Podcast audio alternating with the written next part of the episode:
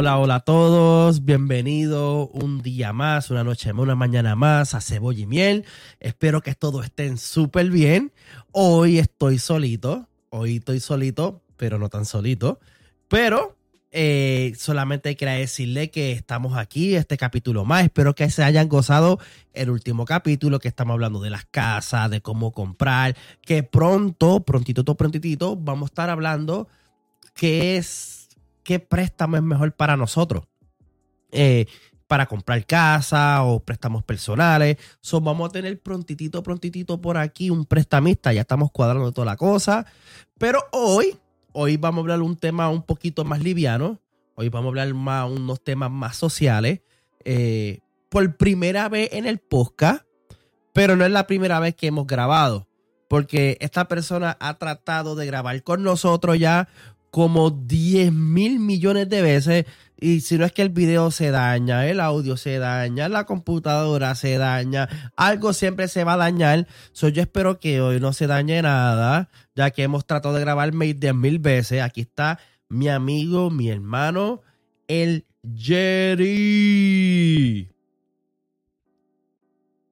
Dímelo. ¡Ey!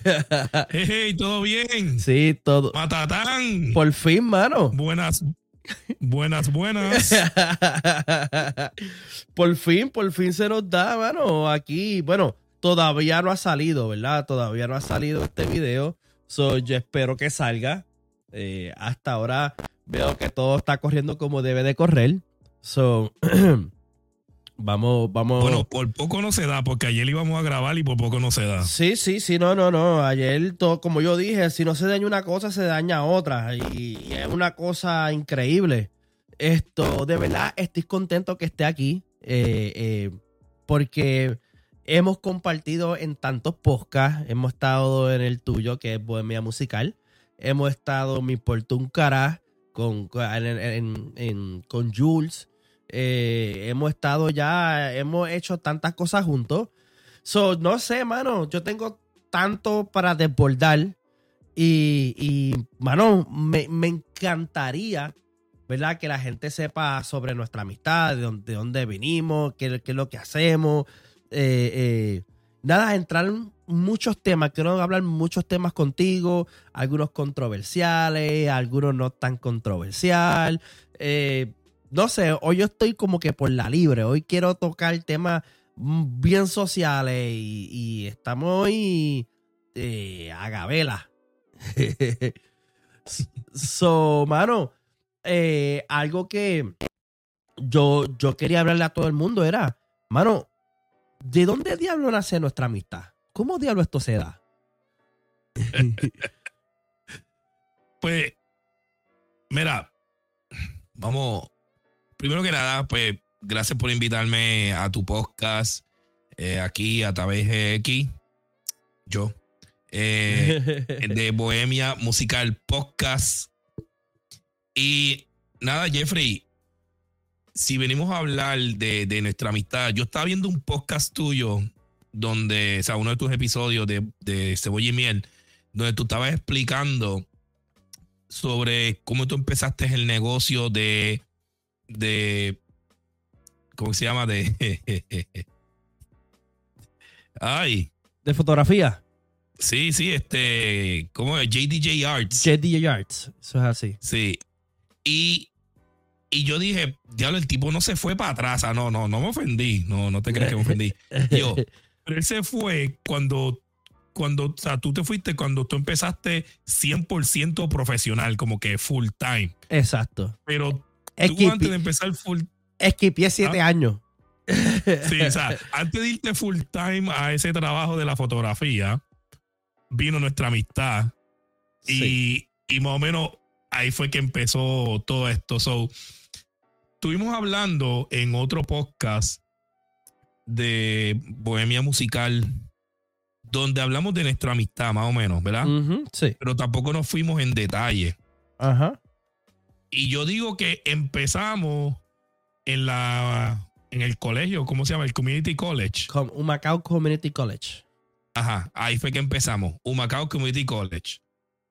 Ahí no sé, creo que fue estadística o algo, no me acuerdo cuál fue la primera clase que cogimos juntos. Y después empezamos a coger un montón de clases, y no vacilando con los maestros.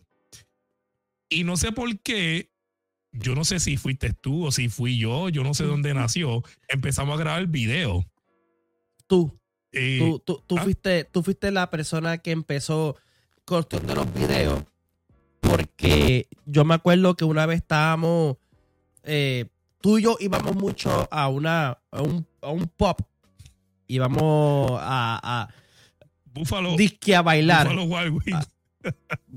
Buffalo Wings, no, disque a bailar, pero el que baila es él y yo no bailo nada. Yo lo que voy es a moniar. O sea, yo soy de las personas que yo te puedo bailar una, un bech- una, una bachata, un merengue o una salsa los primeros 45 segundos. Después me da dolor de las patas y lo que va es por. So, yo no bailo. Yo le digo a todo el mundo, yo resumo mis problemas. Mira, yo de verdad no bailo absolutamente nada. So, en las monerías que nosotros hacíamos, así en la disco, en la, la de esto. Ahí, voy a, voy a le voy a hacer una imagen a la, a la gente. Le voy a hacer Da- una imagen de dale. cómo nosotros bailábamos. Dale. Nosotros íbamos al frente de la tarima. Frente a 200, 300 personas, qué sé yo. donde nació Alex DJ, donde nació Alex DJ, Sí, que ese es de nosotros. el- los, los de, los de Puerto Rico, ¿verdad? Que conocen a Alex DJ, que él tiene su programa de televisión. sí, Él empezó en esa discoteca, si tengo entendido. Él sí, sí, empezó sí. ahí. Él empezó ahí, 100% ahí. Ok. él empezó ahí y, y nosotros hacemos monerías con él. O sea, yo lo conozco y, Ajá. y tú lo conoces. O sea, empezamos a hacer monerías ahí. Entonces, al frente de la tarima, nosotros estábamos como que bailando algún reggaetón o yo no sé qué. Y de momento hacíamos como menudo que si sube a mi moto. Entonces, yo hacía como que en el aire una moto y entonces tú te montabas detrás la de parte de moto y atrás. Ahí. Sí, y, y- y vamos así. Y, y tú te ibas agarrando de aquí, de mí, agarrándote como, como si tuviésemos una moto. Gente, esto es una disco, ¿me entiendes? Un sport bar, un lugar donde la gente va a bailar y nosotros no somos los primeros influencers. que- no, nosotros estamos bien locos, mano. Sí, entonces todo el mundo se echaba a reír, le hacíamos reír a todo el mundo. Y entonces, yo no sé si hacíamos esto así y hacíamos como una bailarina y nos podíamos. Como de ballet. Como Sí, como de ballet. ballet. O sea, a- a- de esta manera y empezamos a dar vueltas y superaron las piernas. Unas loqueras. Imagínate una disco, dos tipos bailando allá al frente y obviamente pues la gente se empezó a reír y ya los, nosotros íbamos, mucho- íbamos los jueves. So, esto empezó como que a surgir, a crecer y a crecer y a crecer. Y un día tú dices, mano, esto hay que grabarlo. O sea, yo no sé dónde diablos tú te sacas la idea. Yo sé que hay gente, bueno, la edad de, de este podcast no, no, no, no las tengo, eso que la gente no va a entender. Nosotros nacimos en la transición de lo análogo a lo digital, pero digitalizar la vida. O sea, de tener el celular, literalmente nuestro celular, y, y documentar las cosas en el celular. So, Que por nos- cierto, era, era, un, era un Samsung. No me acuerdo cuál era la- la- el modelo, pero era un, era un Samsung que, oh my goodness, o sea, la calidad. Que por cierto, si quieren ver estos videos de Jeffrey y yo eh, haciendo estos videos ridículos, que Al garete. llamamos ridículos crew, Ujú. están en mi episodio de Bromance, Bromance, o sea, amor de, de amistad. Y puse esos videos así, no sé si tú los viste, qué, qué recuerdos, ¿ah? Mano, otra cosa. Pues anyway, pues continuamos así y entonces hubo un momento, porque como tú dijiste, éramos los primeros influencers, o sea, esto estamos hablando, esto era el 2008 o 2007, do- no, 2008, 2008, 2008 totalmente, 2008.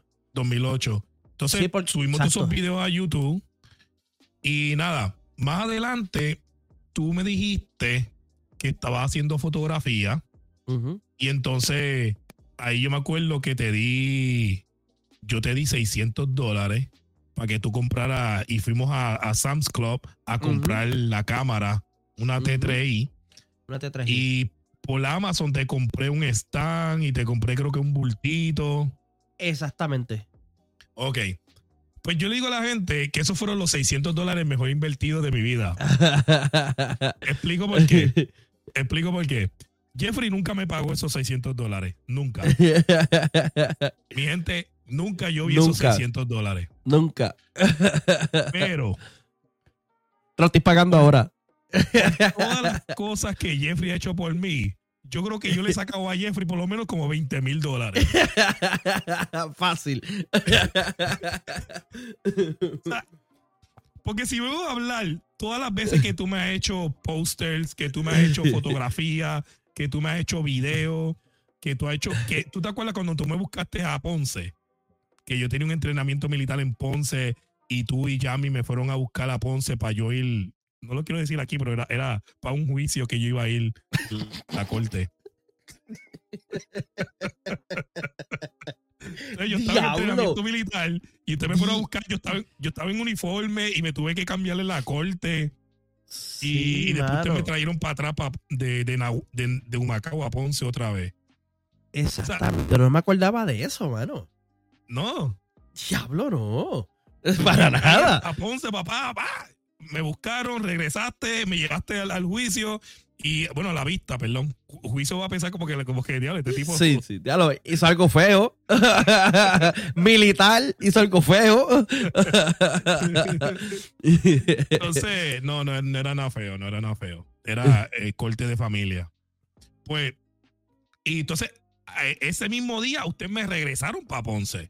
So, sí. Si cuantificamos todo eso, todo lo que tú has hecho por mí, todos estos trabajos, papi, o sea, tú me pagaste como fácil, como 20 mil pesos para atrás. Tú, tú eres como que mi casa, mi casa productora, que sea como el acero artista de ur- urbano, que le dan, de, le hacen un contrato de toma un milloncito, toma 300 mil adelante, pero después le sacan como 40 millones de dólares y el artista no. Eso pasó con nosotros. No, de Y- verdad, eso está y no podemos cuantificar la experiencia que hemos tenido de, de haciendo videos, haciendo videos musicales, haciendo películas, cortometrajes, o sea, mano, anyway. la, la exposición ha sido bien alta, brother. Bien alta la exposición de, de la amistad. O sea, como yo, yo siempre digo a todo el mundo, yo te lo he dicho ya varias veces, que muchas veces yo cuando hablo con la gente eh, y hago una referencia de ti, yo no me hago una referencia como de amigo, yo hago una referencia como si fuera un hermano. Porque literalmente lo ha sido. Eh, hemos pasado tantas cosas juntos, hemos aprendido de todo juntos, o sea, de, de todo lo que hacemos, de lo que nos gusta, porque casualmente nos gusta a los dos las mismas cosas. O sea, literalmente, lo único que me falta a mí está en el ejército. Pero pues. pero eso jamás se va a dar. Esto. pero básicamente. Mira, mira, Tengo hasta la camisita y todo. Sí, sí, hay. y, y realmente hem- hemos compartido muchas cosas, demasiado de muchas cosas juntos. Y, y para mí es bien increíble. Y me acuerdo mucho, ¿verdad? La universidad. Yo empecé todo por cuestión de. ¿Verdad? Porque estudié comunicaciones.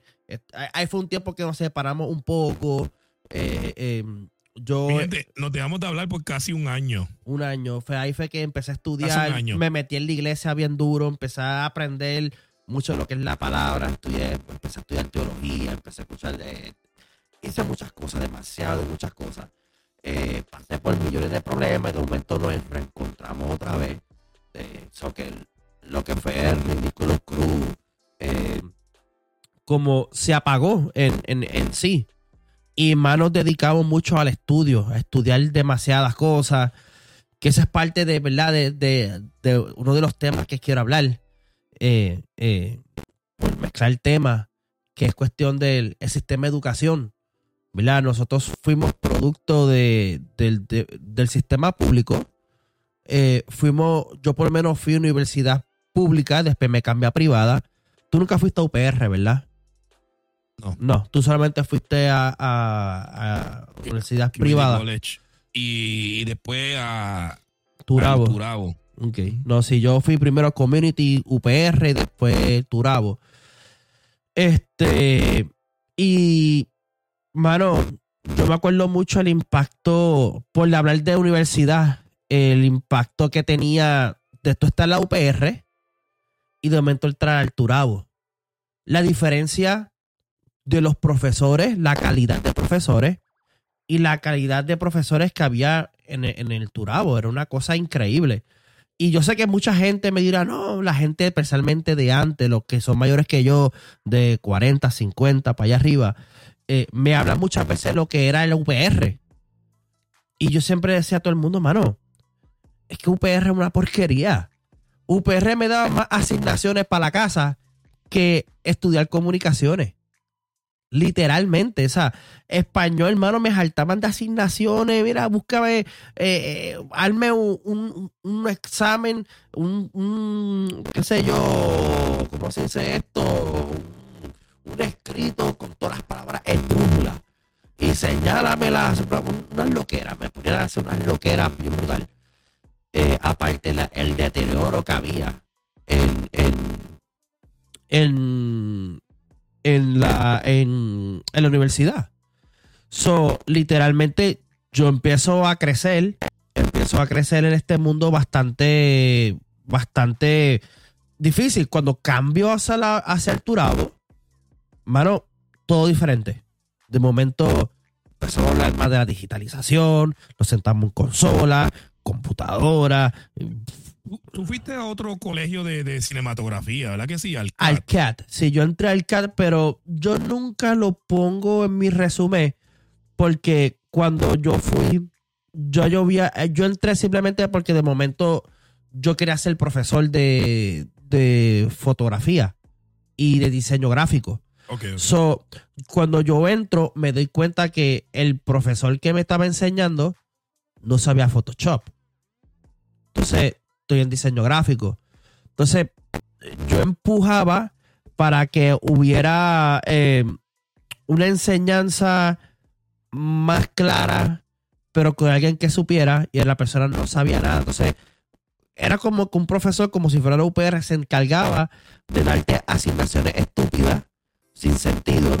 Entonces, de momento había pasado dos meses y medio, tres meses, un semestre. Estamos ya por el segundo semestre y me está enseñando todavía de bregar con, con stop de la computadora, los, frames per second. Y, loco, ya estamos en segundo semestre. O sea, ya vamos para un año y no me enseñaste nada. Y mm, yo me acuerdo que yo me enojé. Un día hice un proyecto, hice un video bien elaborado, bien, bien, bien elaborado.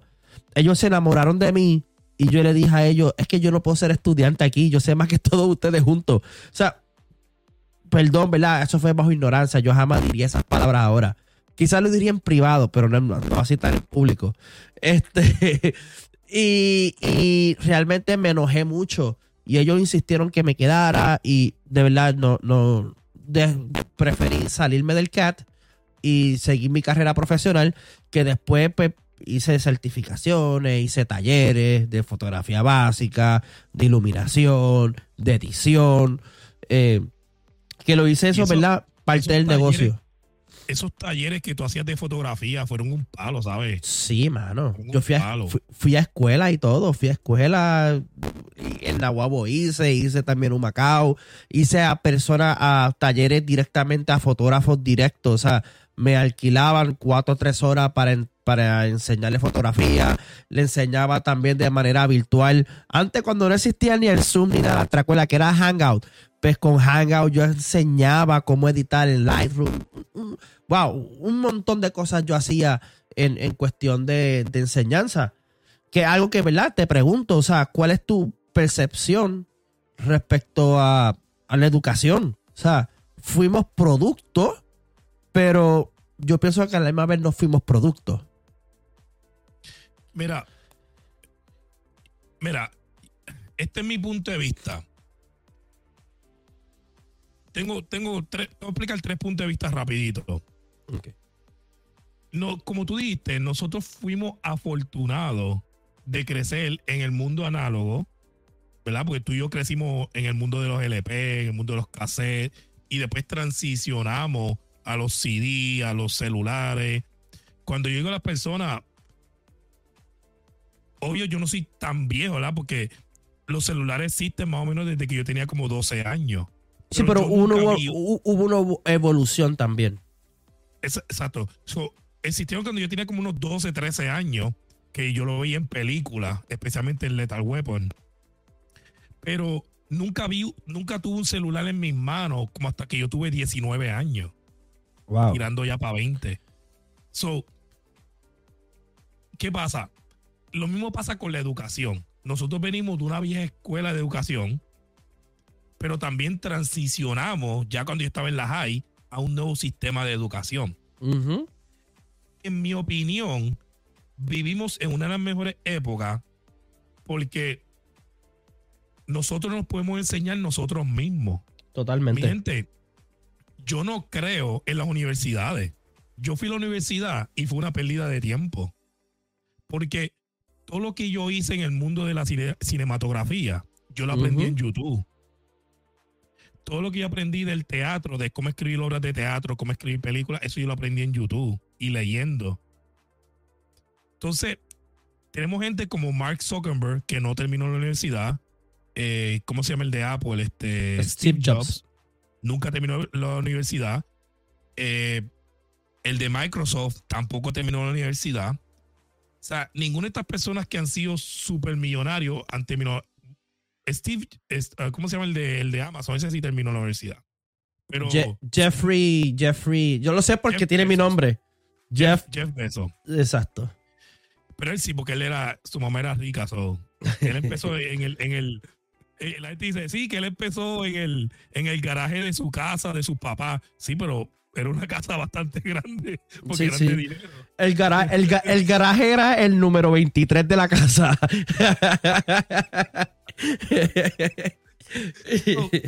Yo siento que vivimos una época donde para tener éxito no necesitamos tener un, un- un bachillerato o un, o un doctorado. Ahora, sí, si tú quieres ser doctor, si tú quieres ser enfermero, obvio tienes que ir a la universidad porque tú no vas a ver videos de cómo operar a corazón abierto. Totalmente, totalmente. No, espérate, espérate. Corta esta arteria aquí. Y si, y si, y si corta un poco más arriba y la persona ahí. Y el otro doctor dice, no, pero yo vi otro video que decía que esta vena hay que cortarla así. Y tú, ay, tú sabes. Mira, Esas cosas así como, como ser doctor, ser enfermero, ser abogado, esas son cosas que sí tienes que ir a la universidad. Pero la mayoría de las cosas no, no, no hay que ir para la universidad. O, o vas a un colegio o te enseñas tú mismo. O sea, no todo el mundo tiene la misma disciplina que nosotros tuvimos de, de aprender de YouTube, como tú y yo. Mira, eso es algo, eso es, eh, síguelo, síguelo, síguelo, síguelo. Te iba a interrumpir. No, pero está bien. No, lo, lo que te voy a decir que yo sé que a muchas personas le va a caer mal lo que estás diciendo. Eh, porque, ¿verdad? En este podcast, eh, que nos pueden seguir aquí, darle estrellita y follow. Por favor, necesitamos las estrellas, necesitamos el like. El like nos ayuda a crear un mejor movimiento. Vamos a llamarle algoritmo, ¿verdad? Porque es la palabra conocida.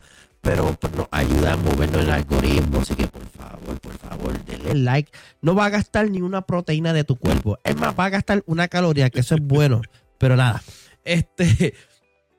eh, y muchas personas, ¿verdad? Que han- han estudiado, que nosotros hemos estudiado. O sea, no, es que no tengamos absolutamente nada. Pero casualmente nuestro éxito como persona no viene a través de nuestro estudio, sino viene a través de nuestro área vocacional, a través de lo que nosotros somos. Entonces, eh, lo que hablo de estudio es el certificado, el- el- eh, no, me tienes que respetar porque yo soy una, eh, tú sabes. Y algo que eso yo le hablo mucho a los jóvenes donde yo trabajo, es que en esta vida tú puedes hacer dos cosas, dos cosas bien importantes. Una, si tú quieres tener éxito, es verdad que el, el, el estudio te facilita, como dijo él, el ir para ser doctor, o crecer el CPA, o querer hacer este un enfermero, son cosas que tú no vas a tener, y no lo vas a aprender en YouTube. Es- Eso es una carrera que tú debes estudiar.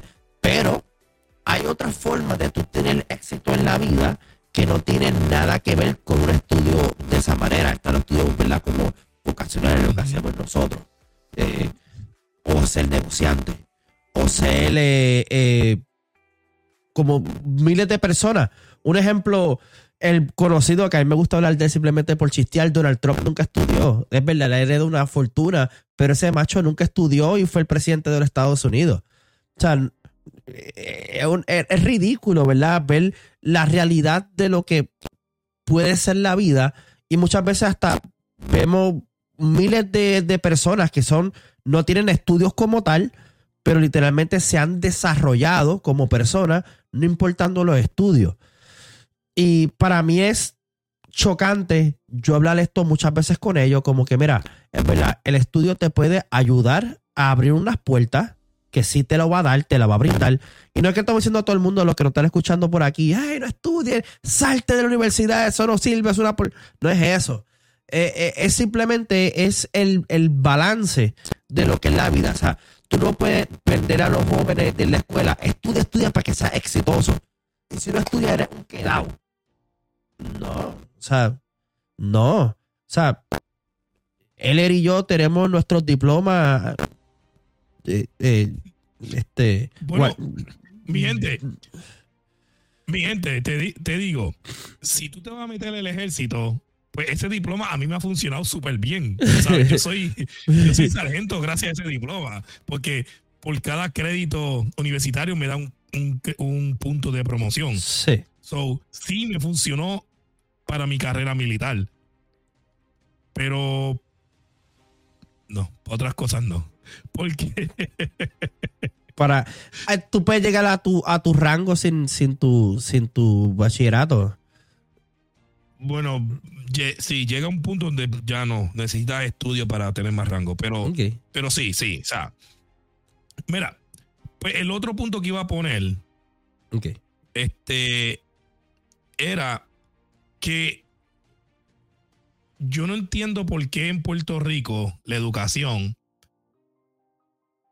tratamos de hacer el mismo sistema de educación que hemos hecho por los últimos 100 años.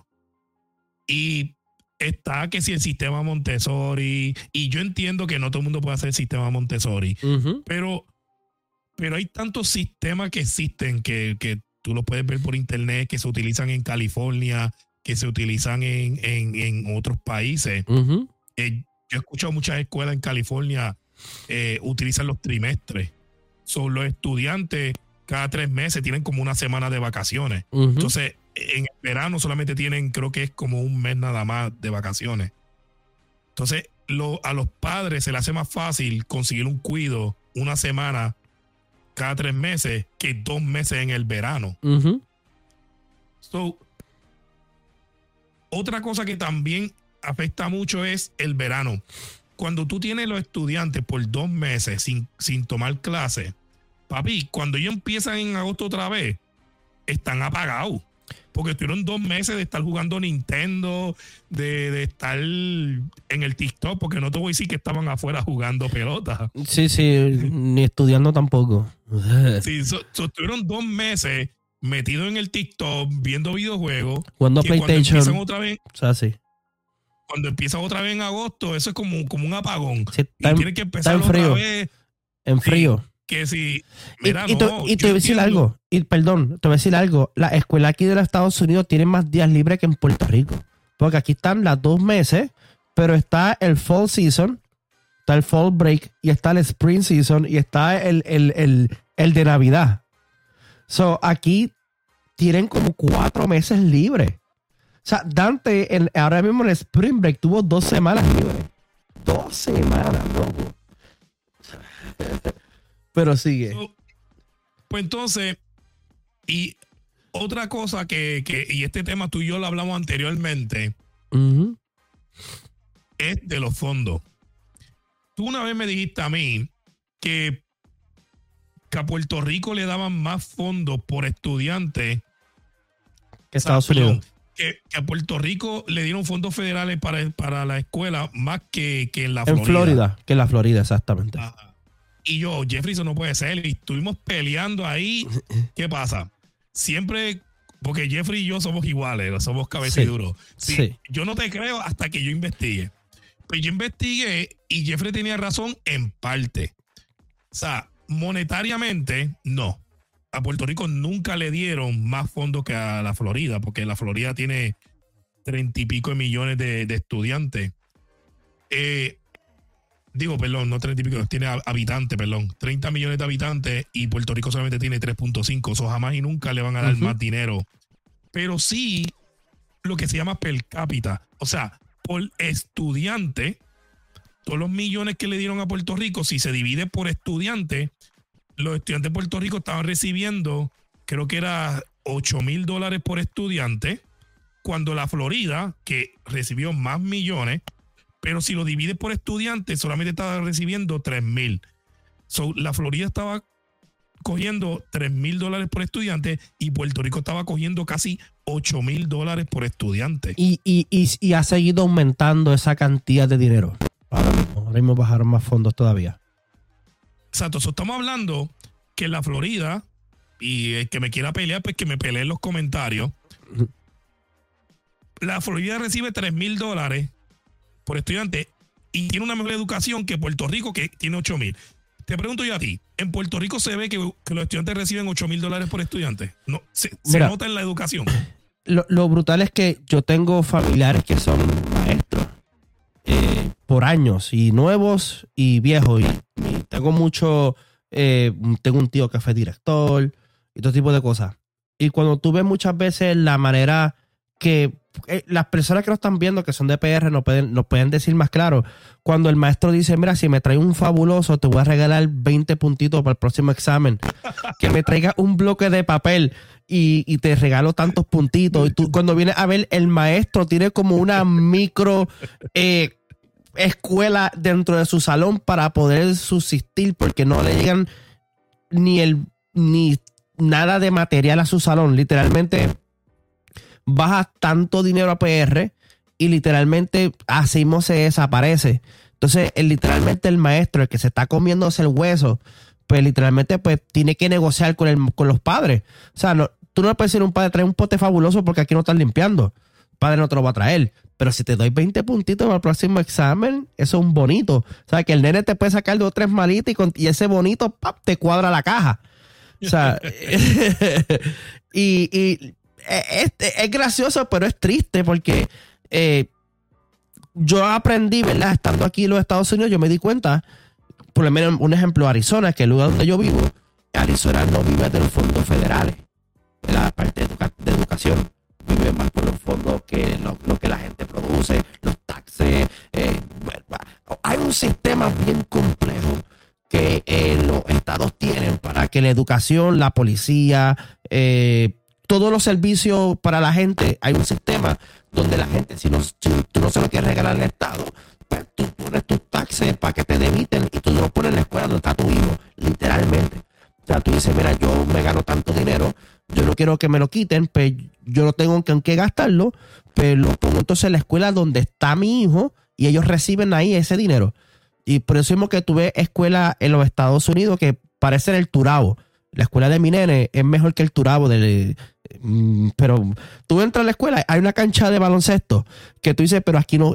Es imposible que un nene de elemental juegue en esta dichosa cancha. Le pa- parece, parece el choliseo, la cancha. Mira.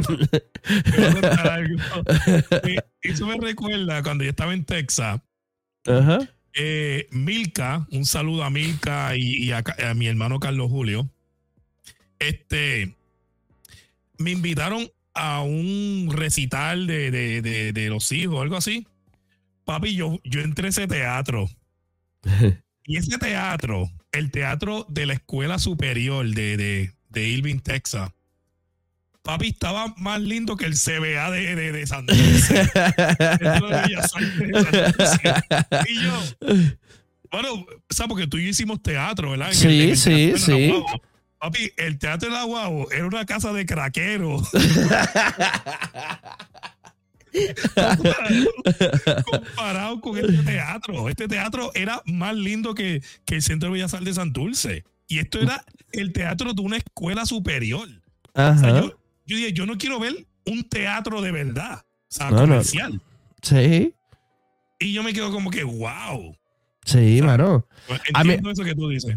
A mí me impresiona mucho y, es por el sistema que tienen. Y no tan solo eso, sino también la educación constantemente que le da a los maestros.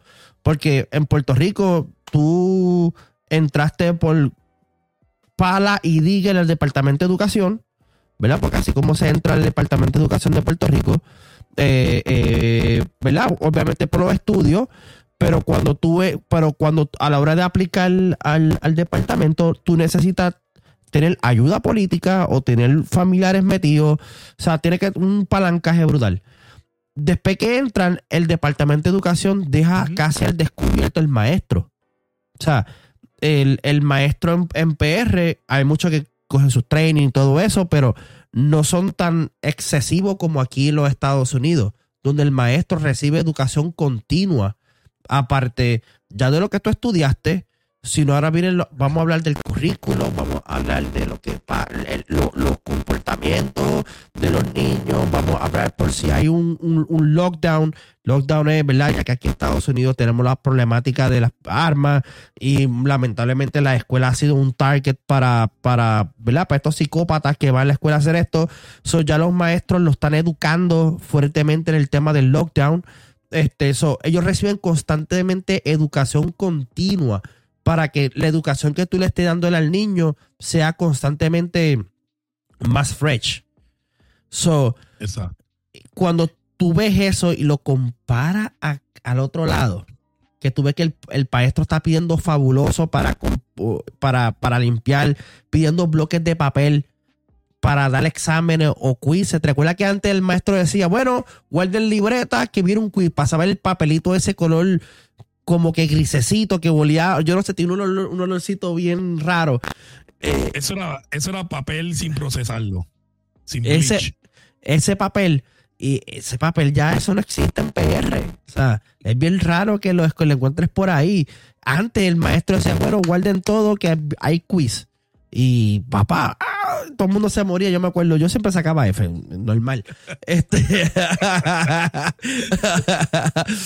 pero, pero es algo que tiene que ver cómo afecta hasta psicológicamente al maestro, donde tienes que salirte fuera de tu rol eh, eh, como, como, como, como, ¿verdad? como educador y de momento tienes que entrar al, al tema de, negocia, de negociante.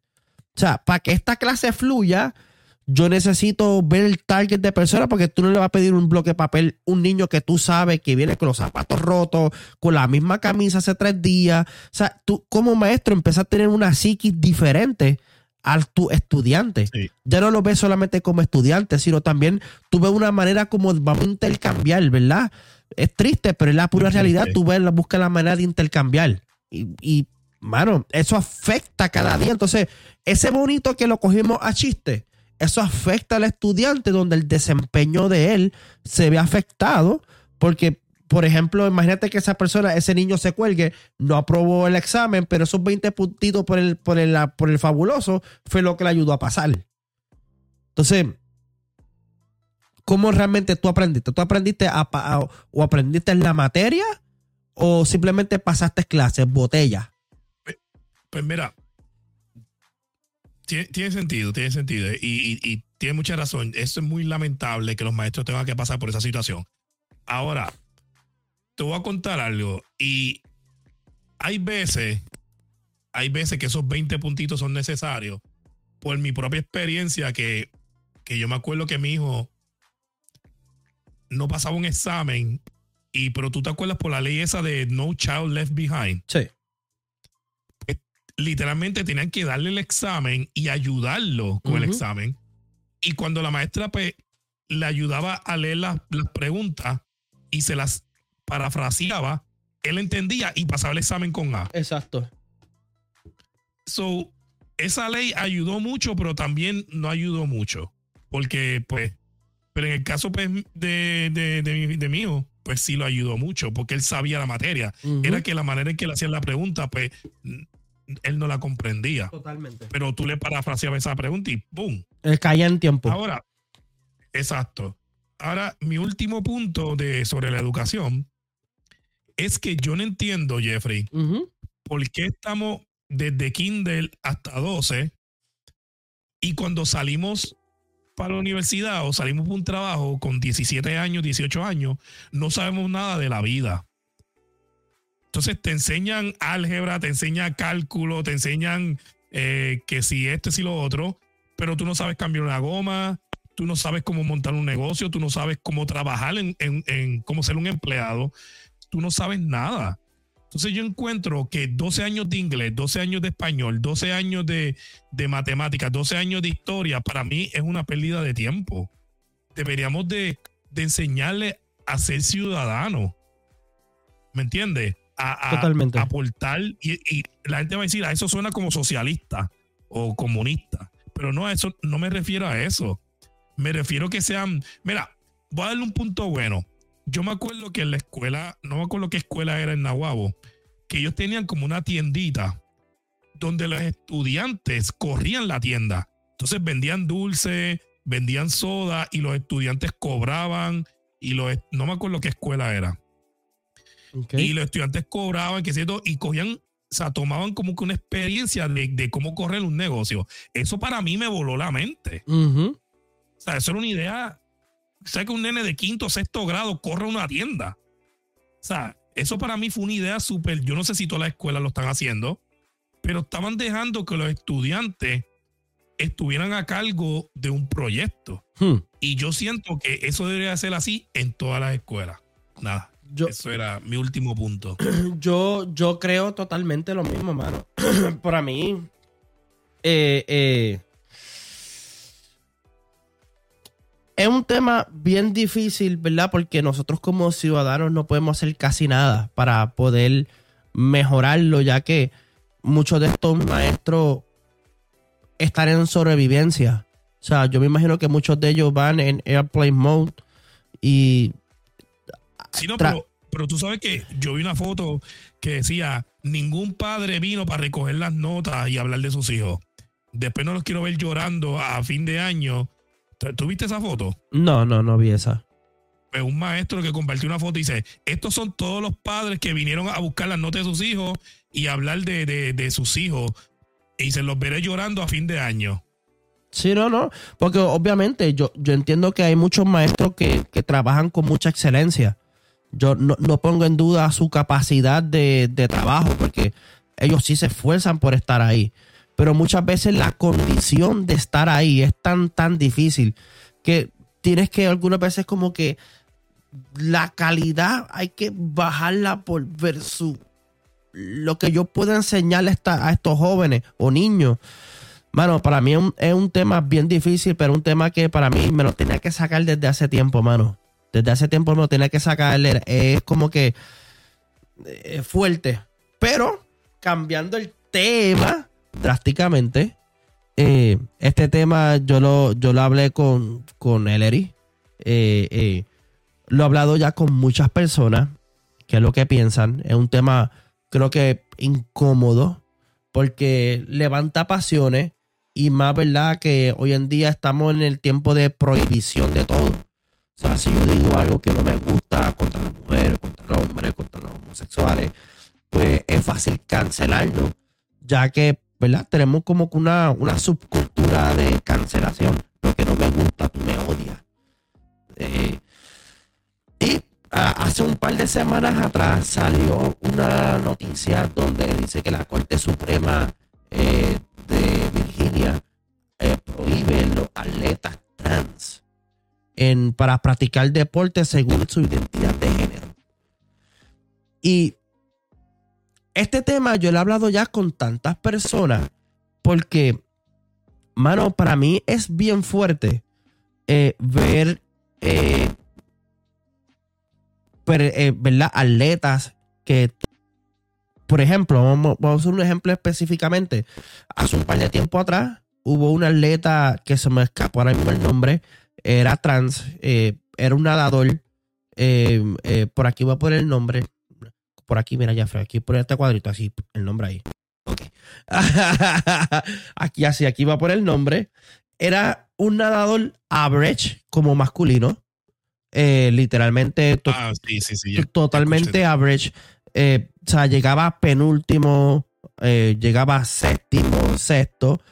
Y el tipo un día dijo, "Pe- hoy voy a ser mujer, cambió su identidad, hizo todo lo que tenía que hacer para cambiarse, fue, compitió contra las mujeres y rompió récord en velocidad. Y tuve la foto, Pero déjame, déjame ayudarte un poquito.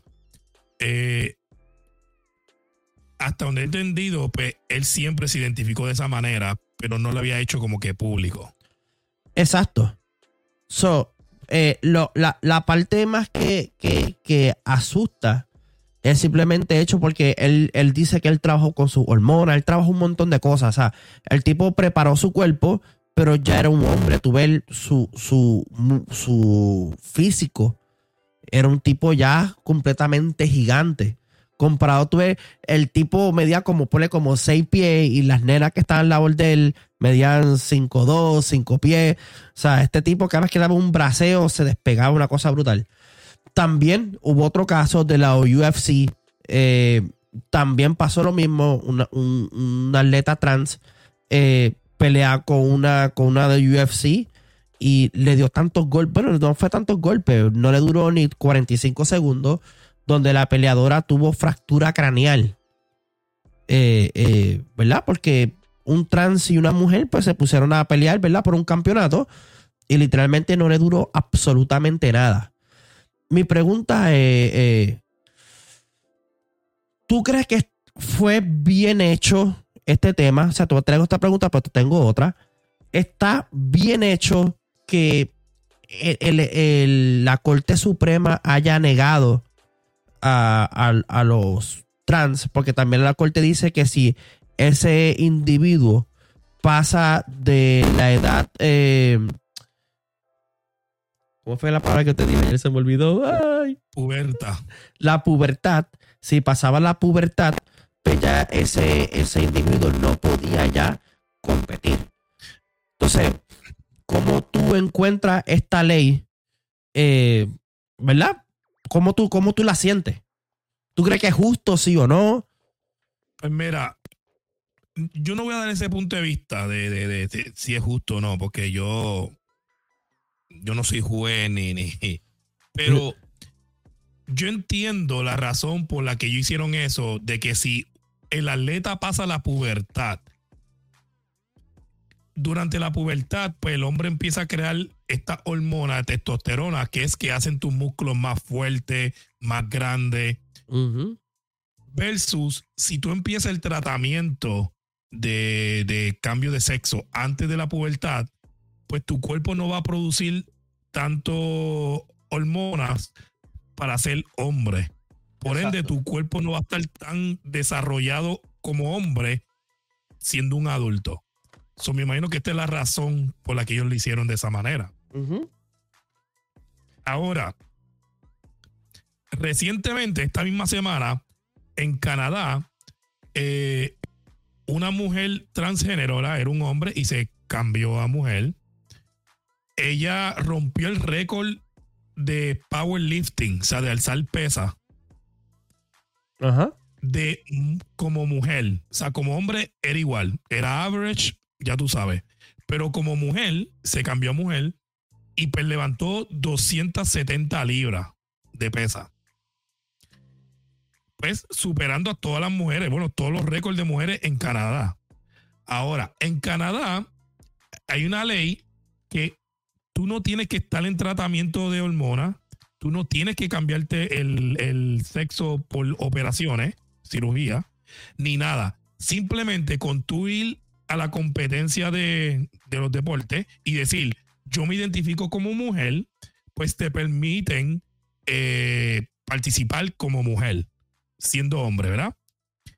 Pues este tipo, que él es un powerlifter, eh, eh, un campeón de, de, de alzar de pesa, para protestar contra esa ley de que ellos dicen, mira, ustedes no están pidiendo que tenga cirugía, ustedes no están pidiendo que tenga un tratamiento hormonal, ustedes no están pidiendo nada, simplemente que la persona diga, soy mujer, pues yo voy a protestar yendo a esa competencia, identificarme como mujer.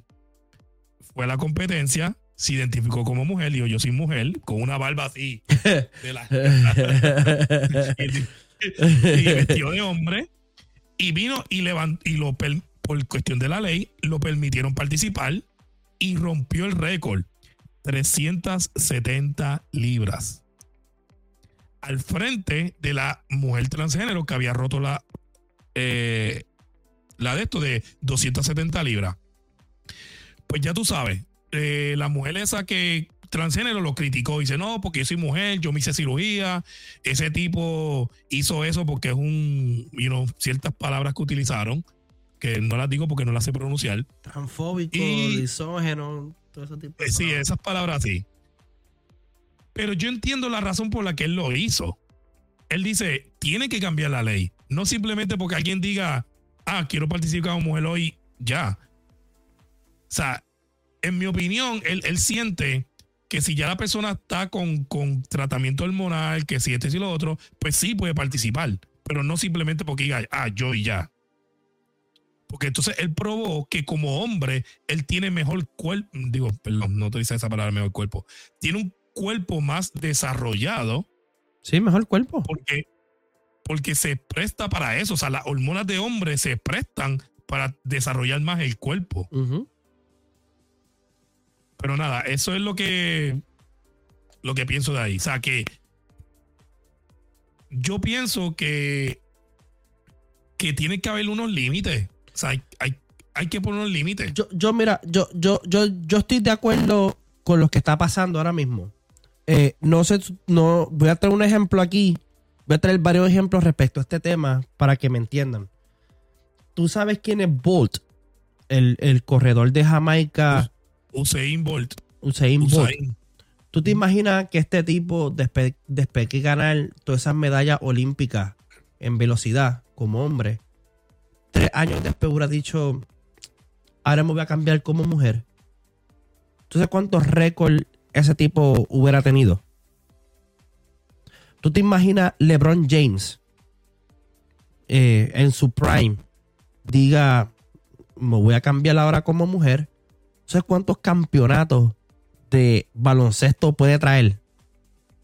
¿Te imaginas Mike Tyson? Que en aquel tiempo eh, diga, ok, ahora me voy a cambiar como mujer. ¿Tú cuántos estuviera peleando todavía como mujer, trompiéndole la cara a cuanto persona que se trepara allá arriba? Para mí, no es nada de justo, absolutamente nada justo eh, atleta de alto rendimiento eh, competir. Lamentablemente, yo, he dicho esto y ya a mí yo hemos hablado, los hombres y las mujeres, cuando hablamos físicamente, no somos iguales. Tenemos los mismos derechos como personas, como individuos, como, como en todo, pero físicamente no somos iguales. O sea, la expresión del cuerpo es diferente, la musculatura es diferente, los químicos, todo, todo, todo cambia absolutamente. Por eso mismo que cuando encuentran un muerto ya como un esqueleto, la persona que sabe de eso dice, eso es un, eso es un hombre. Con, mirarlo nada más. Mirarlo. Eso es un hombre. Eso es un hombre. Ah, es una, es una mujer, esa es una niña de 14 años, 15 años. ¿Qué pasa aquí? ¿Y tú sabes por qué? aparte de, del hueso del coxis, la quijada, el, el, este hueso, el fémur. El tamaño, punto y se Sí, sí, también el tamaño, también el tamaño. Pero eh, eh, eh, es increíble, es increíble. Eso, cuando tú ves, tú ves estos tipos de cosas, cuando nosotros ponemos la biología al frente de, de esto, de esta, ¿verdad? De este problema, nos damos cuenta que realmente hay un problema que está a punto de nacer y menos mal que lo han parado a tiempo. Porque tú sabes cuántos jóvenes, porque un ejemplo, disculpa un momentito, tú sabes cuántos jóvenes están queriendo nacer en el deporte, o sea, como baloncesto, como fémina. Ahora mismo hay un renacer en el deporte fémina, en el baloncesto, voleibol, boxeo, que están queriendo subir. Y vengo un chamaco que, que esté súper mega desarrollado, frustrado. De momento, ¿verdad? Por, por X y razón se siente identificado del otro sexo y se ponga a pelear y le rompa la cara a tu hija. Literalmente no es que tan solo le rompa la cara, sino que también la, la leccione de tal manera que no pueda pelear o no pueda jugar más. Porque una persona que literalmente es del otro sexo simplemente porque se identificó, eh, literalmente, pues lesionó a tu hija que se esforzó tanto, que ha invertido tanto dinero, que ha estado tanto tiempo practicando y pues, o te ganó. En, como esta mujer, el, el- el trans que se llama Lía, Lía Thomas. Esas atletas estuvieron fajándose. Al que conoce lo que es natación, tienen que nadar a la mañana y en la tarde. Esto es un montón de horas para que venga un tipo de otro lado, venga, se ponga a nadar con ella y no tan solo que le gane, sino que también rompa récord.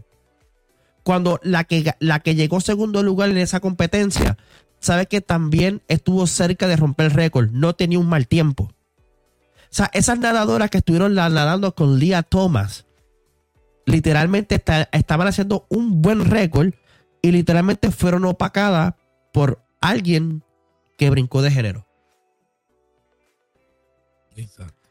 Pues mira, dándole un spin a ese tema, Ajá. hay deportes. So, esos deportes, ver cómo me puedo explicar bien.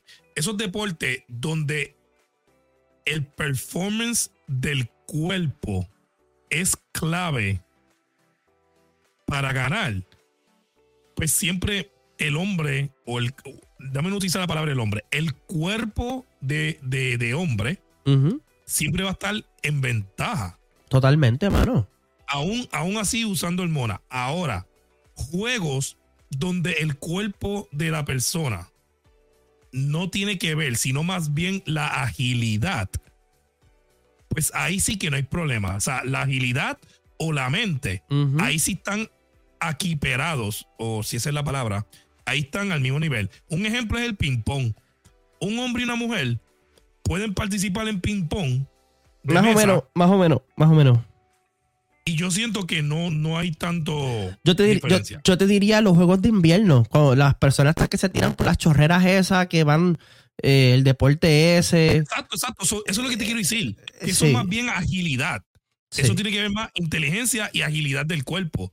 Pues ahí Sí. los dos están aquí, equiperados o, o están equitativos. O correr caballo, o polo, una cosa así. Exacto, exacto. Eso es lo que te quiero decir. Sí. Todos esos deportes así, pues sí se pueden hacer eso. Porque no hay una ventaja del uno al otro, simplemente tu destreza y tu inteligencia. ¿Ves? Exactamente. Como, como el ajedrez. De ajedrez también. O sea, puede ser las pesas que tú quieras, pero usar esto.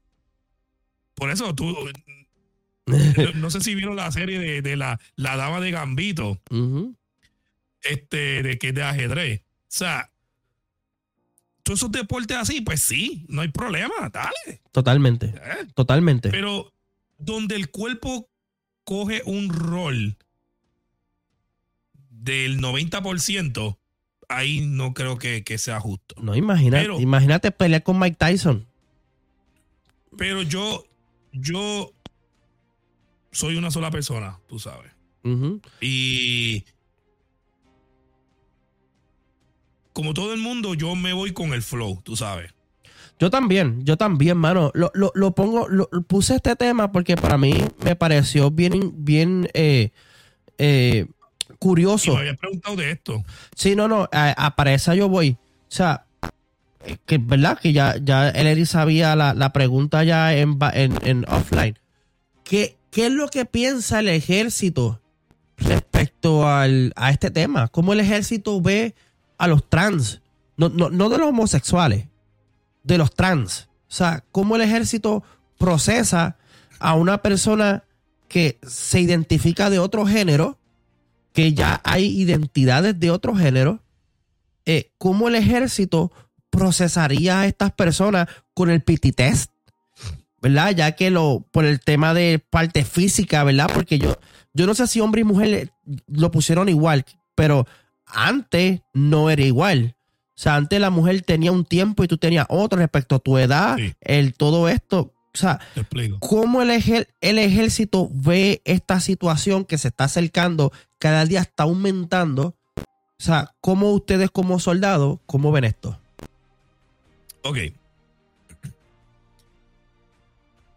Cuando yo empecé en el ejército, hace unos 500 años par atrás. de años atrás, par de años atrás, dos, tres años atrás que yo empecé. Hace 36 años. Eh, existía la ley de esa de don't ask, don't tell, ¿verdad? No preguntas, no preguntes, no digas. Ajá. Si tú lo decías, automáticamente te tenían que remover del ejército. Si tú decías, mira, yo soy eh, homosexual.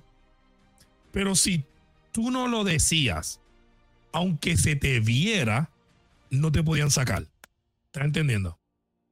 Ok. O sea, yo podía verte que tú eras homosexual por tus movimientos, tu manera de hablar, pero si tú no me lo decías, pues yo no, yo como un capitán no podía sacarte del ejército. ¿Entiendes ahora? Ok. A menos que tú lo dijeras, yo, yo soy homosexual, ah, pues dale, te voy a sacar del ejército porque tú lo dijiste. O sea, ya yo lo sé hace tres años atrás. Sí, no fue sorpresa.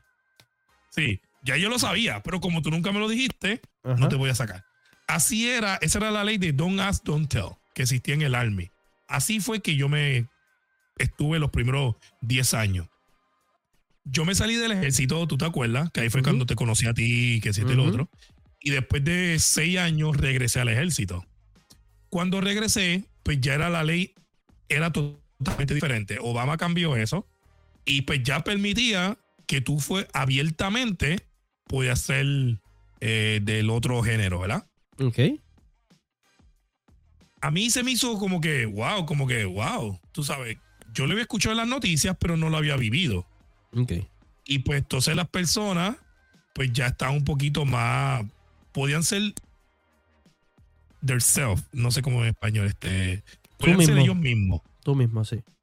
podían ser ellos mismos y nosotros ni podíamos votarlo ni nada. O sea, el ejército no podía votarlo ni nada. Y pues es normal, como si fuese la vida civil, que en tu trabajo tú tienes una persona homosexual o de cualquiera de los, de los términos y tú lo ves normal y ya, y trabaja contigo. Pues así en el ejército ahora. Ahora, los transgéneros eh, pues ya están permitidos estar en el ejército. Eh, por cierto, recientemente pues conocí a uno y, y nada, yo para evitarme problemas, dependiendo de la actitud de la persona, yo lo llamo por su rango. Ok. So, si yo veo que la persona es bastante femenina, pues yo le digo, ma'am, ¿ves? Madame, ma'am. Y si yo lo veo bastante varonil, pues yo le digo, sir. Pero si yo veo que es como que o es ambiguo o está más del otro lado, pues entonces yo lo llamo por su rango. No le voy a decir, ma'am, y ella me diga, no, yo soy sir. Pues yo simplemente digo, capitán. ¿Me entiendes? ok. Sí. Sí. Eso solamente, es- eso solamente sucede con los oficiales. Que los oficiales, pues tú les llamas por sir o ma'am. Los sargentos no. Los sargentos, sea hombre o mujer o lo que sea, tú eres sargento. Ahí no hay problema. Pero con los oficiales, pues, lo que nos, nos aconsejaron a nosotros es, y que eso es algo que poco a poco está creciendo en el ejército, es llamarlos por su rango a todo el mundo. Sea hombre o mujer, tú lo llamas por su rango. Sí, para evitar. Para mayor. evitar. Porque también estamos, estamos enfrentando. Eh, eh, ¿Cómo se llaman los, los no binarios? También estamos enfrentando este tema de que no se identifican Sí. por ninguno de los dos géneros. Y pues, como ya lo te llamo, pues lo llamaría entonces por el, por el rango directamente. Exacto. Y, y yo me acuerdo que el vocero una vez, creo que fue el vocero el nuevo día, que puso que si sargenta, no. Que dice, no, porque en México, yo no sé qué país utiliza la palabra sargenta. No. Nuevo No, día está so- mal. Es es- sargento. Sí. Creo que el. ¿Cómo se llama el verbo ente? Este, eh, ay, se volvió. ¿Cómo se llama? De acción. Que, ¿verdad? Que para los que utilizan el. Aquí, voy, a- aquí, voy a, meter la pierna en el fango. Este. eh, eh, ¿Cómo se llama? Las personas que no le. ¿Verdad? Que no le gustan terminar las palabras con. Dime presidenta. No. Está el verbo ente. Todo lo que. La acción de, lo, de la palabra termina en ente. O sea, como presidente. eh, como últimamente yo no sé qué fue la que la Real, Real Academia Española creo, creo que fue que cambió una palabra que fue lo de cartero y le puso a la cartera un disparate así que yo, que yo vi. Este, No, pero te, te explico algo. Para mí, eso es lo menos que debemos de preocupar. Pero dale, sigue. Sí, no, no. de- de- de- no, para, para mí, para de mí no. Para mí no, no, para mí nada, esto no salva ni el planeta, ni tampoco cambia una sociedad. O sea, utilizar la A por la E, eh, para mí es como que cada vez que alguien, por lo menos en mi trabajo me corrigieron estos días y yo me quedé, eh, caramba, eh, creo que no, no, no, no me educas, ni tampoco me hace ni mejor persona tú cambiar una A por una E. O sea, Exacto. Ahí, y ahí voy a ir. Mira, lo último, que fue la última pregunta que me hiciste, y, y- con eso cierro ahí de las preguntas que me hiciste. El PT test, ¿verdad? El, el examen físico. En el ejército, cuando yo entré, y por casi el 75% de mi tiempo en el ejército, siempre ha sido un estándar para las mujeres y un estándar para los hombres. Y era push-up, sit-ups y carrera. Y el ejército estaba de acuerdo de que los cuerpos son diferentes y una mujer pues se la hacía, no estoy diciendo imposible, porque jamás nada es imposible en el mundo físico, pero era bastante unlikely, no sé cómo se dice en español, eh, bastante probable, esa es la palabra, sí. Era bastante improbable que llegara los mismos números que el hombre. ¿Verdad? Yo hacía 74 push-ups en dos minutos en ese entonces cuando era joven. hace Casi 40 hago- años atrás, 40 Y años si atrás. hago 50 o 60 ya es mucho. En aquel entonces yo hacía 74 en dos minutos. No, no. Eh, eh, el cuerpo de la mujer no, no, no, no podía llegar a esos números a menos que fuese una superatleta. ¿Me entiendes? Ahora, el Army recientemente cambió a un sistema nuevo que se llama ACFT. Army Combat Fitness Test.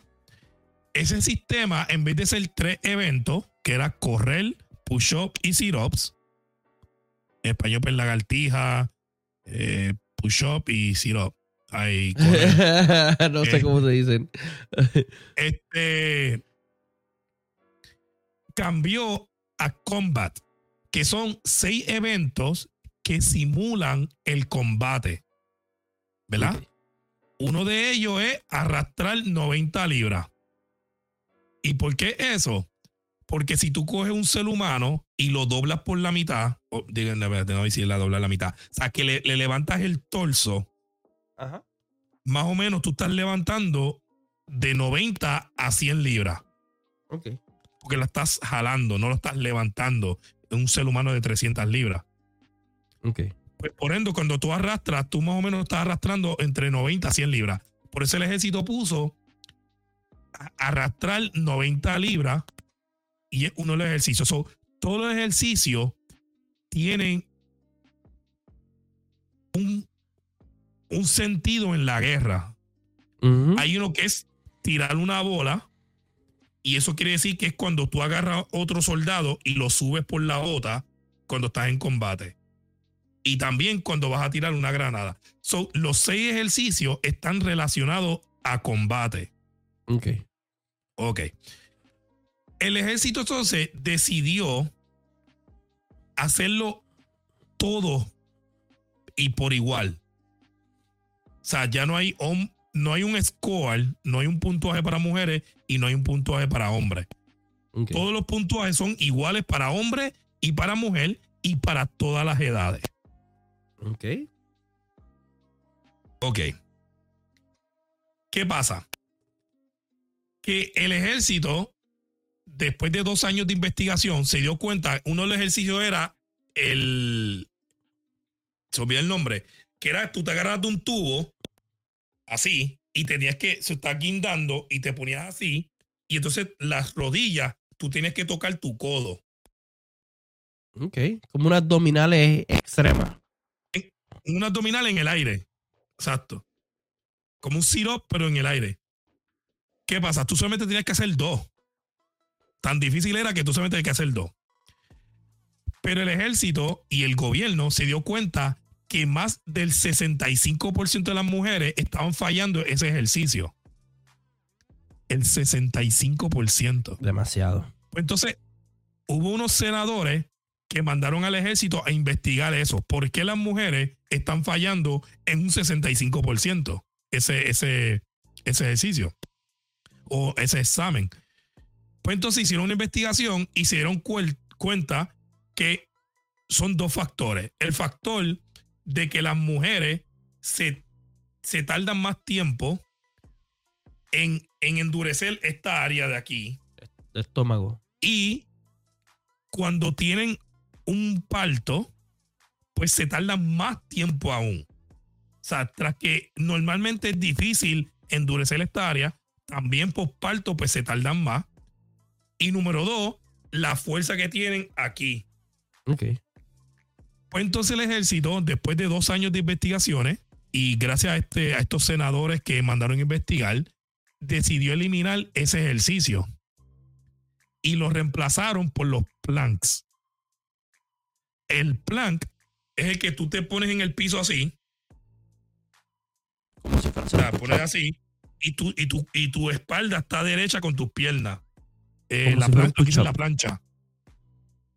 Ok, sí, como un push-up, pero con los codos y los puños en el piso. Exacto, como un push-up, pero pones los codos en el piso y te queda así. Ok. Y tienes que estar un minuto así. Y ya, ese es el examen. Con que lo reemplazaron.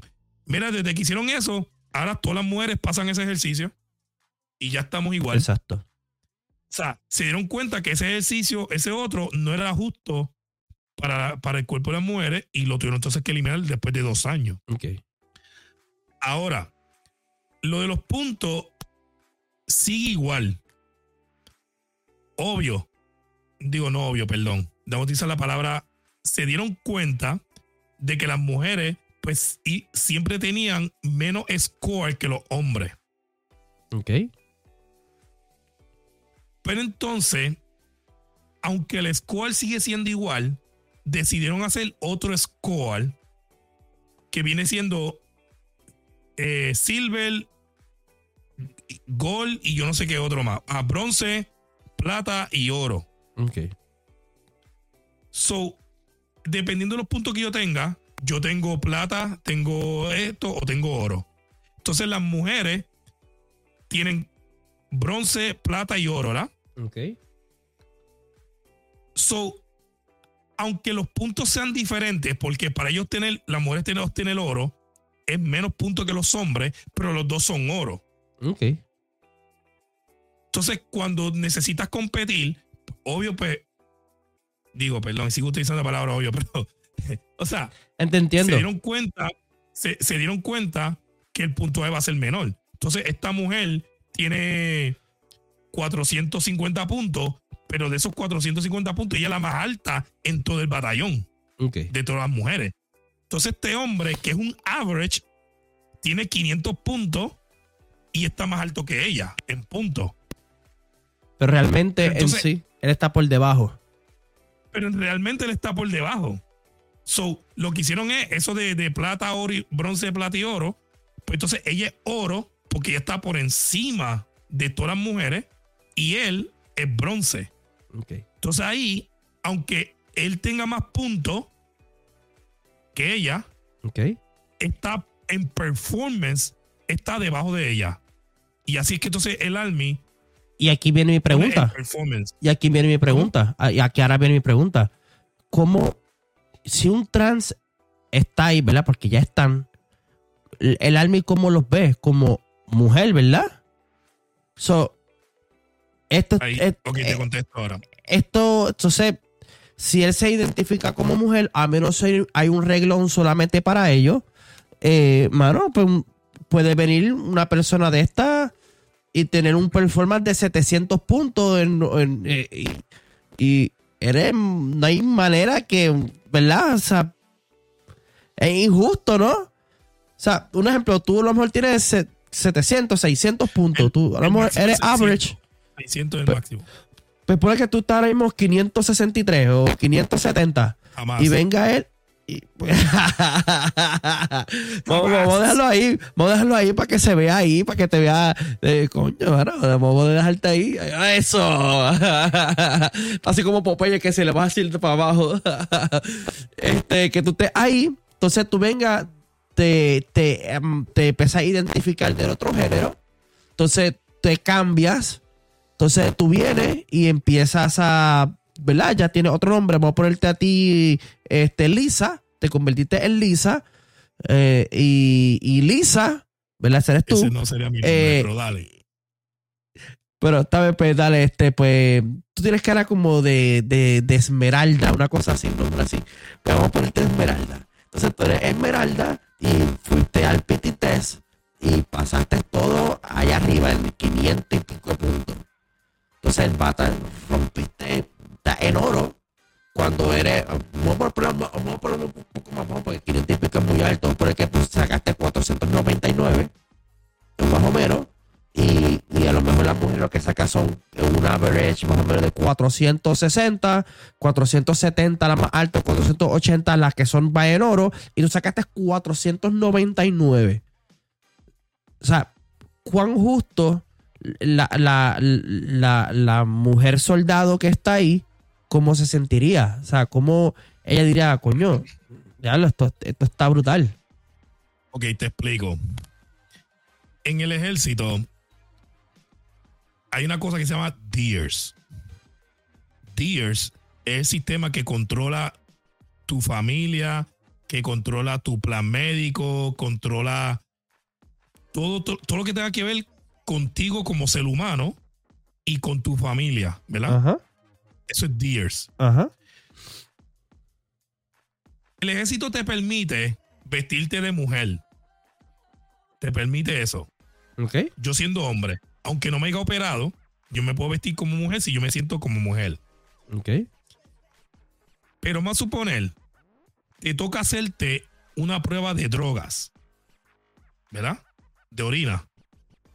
Tú no puedes pedir, si en tu DIERS dice que tú eres hombre, tú no puedes decir, no, yo soy mujer, estoy vestido como mujer, o sea, tengo peluca, tengo pelo largo, tengo todo, tengo senos operadas.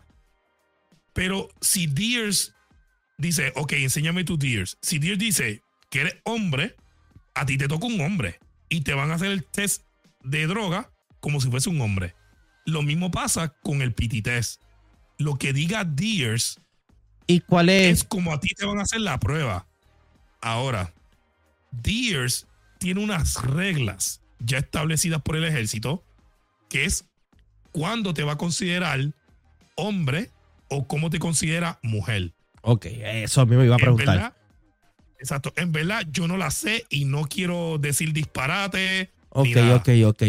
Pero ya hay unos reglamentos entonces ya establecidos entonces. exacto, DEERS tiene unos, unos reglamentos establecidos Ok. cómo ellos te cambian el sexo a mujer o te cambian el sexo a hombre. Y ellos tienen un reglamento que, sinceramente, de fondo de mi corazón no la sé. Se tendrías que buscarla. Y ellos determinan si eres hombre o mujer. Entonces, en DEERS ponen, tú eres hombre o tú eres mujer. Ok. ¿Qué pasa?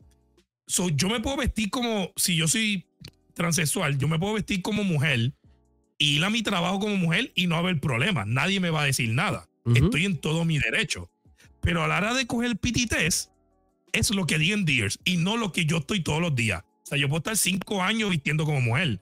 Pero si Mm. DEERS dice que soy hombre, a la hora de coger el examen físico, tiene que ser con las reglas del hombre. Hmm. Entonces, ¿me está entendiendo por qué entonces hay mucho problema en el ejército por eso? Totalmente. Porque dice, ah, yo soy mujer, yo, yo, yo, yo, vistiéndome como mujer por tres años, o sea, soy mujer tres años y me operé los senos. Pero lamentablemente sigues diciendo hombre en DEERS. So te tengo que hacer el test como hombre. ¿Cuáles son las reglas? Las, puedo buscar y en un futuro hacemos otro podcast. Ok, ok.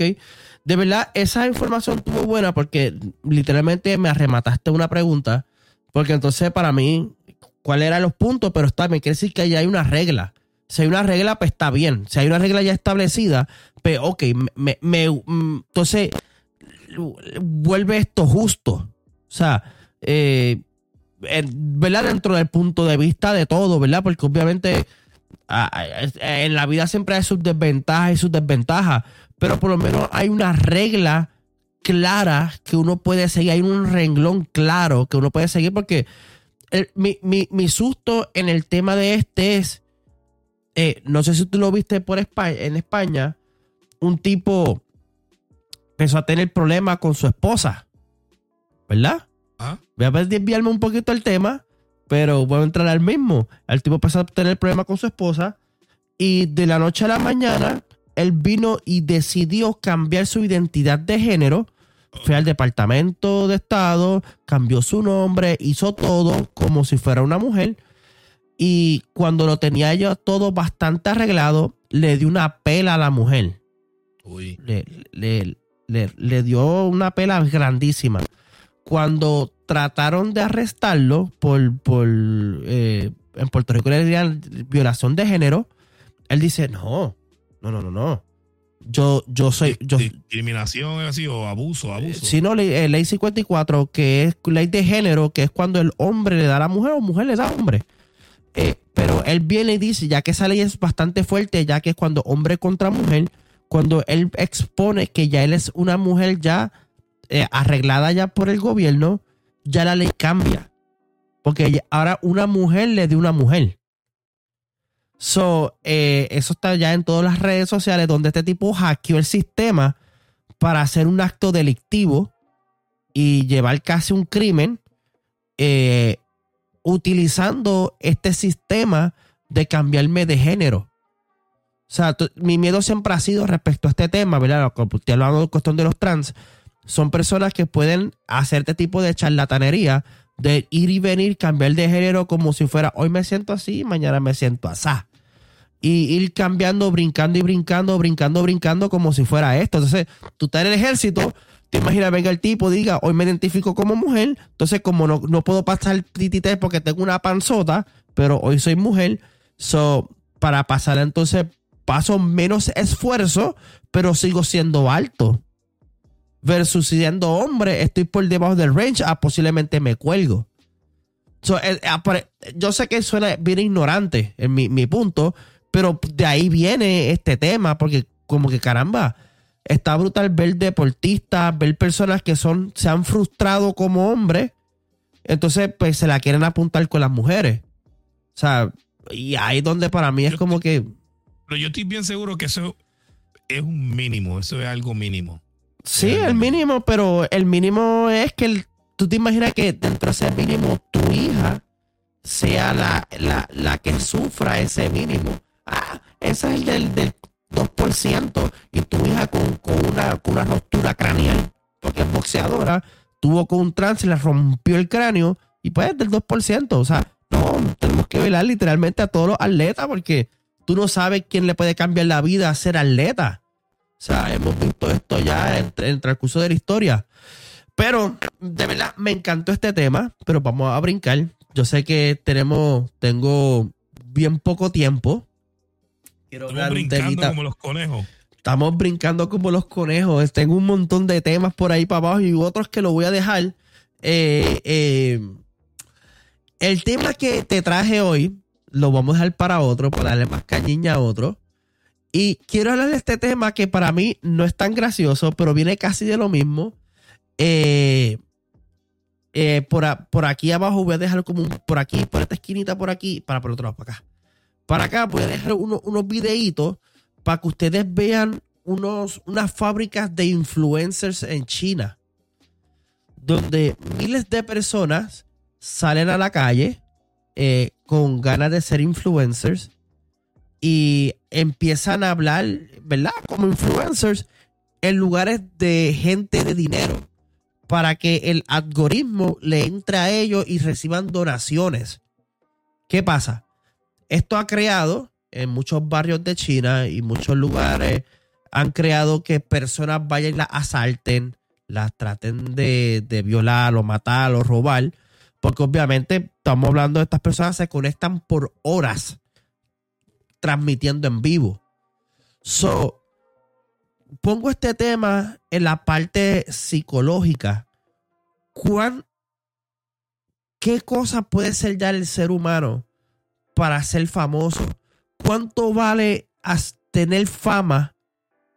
Eh, ¿Qué tengo que hacer para llegar a ese punto? O ganar dinero o volverme ultra famoso. Ser los próximos Auronplay, los Pichín, los, los, los, los Ibais.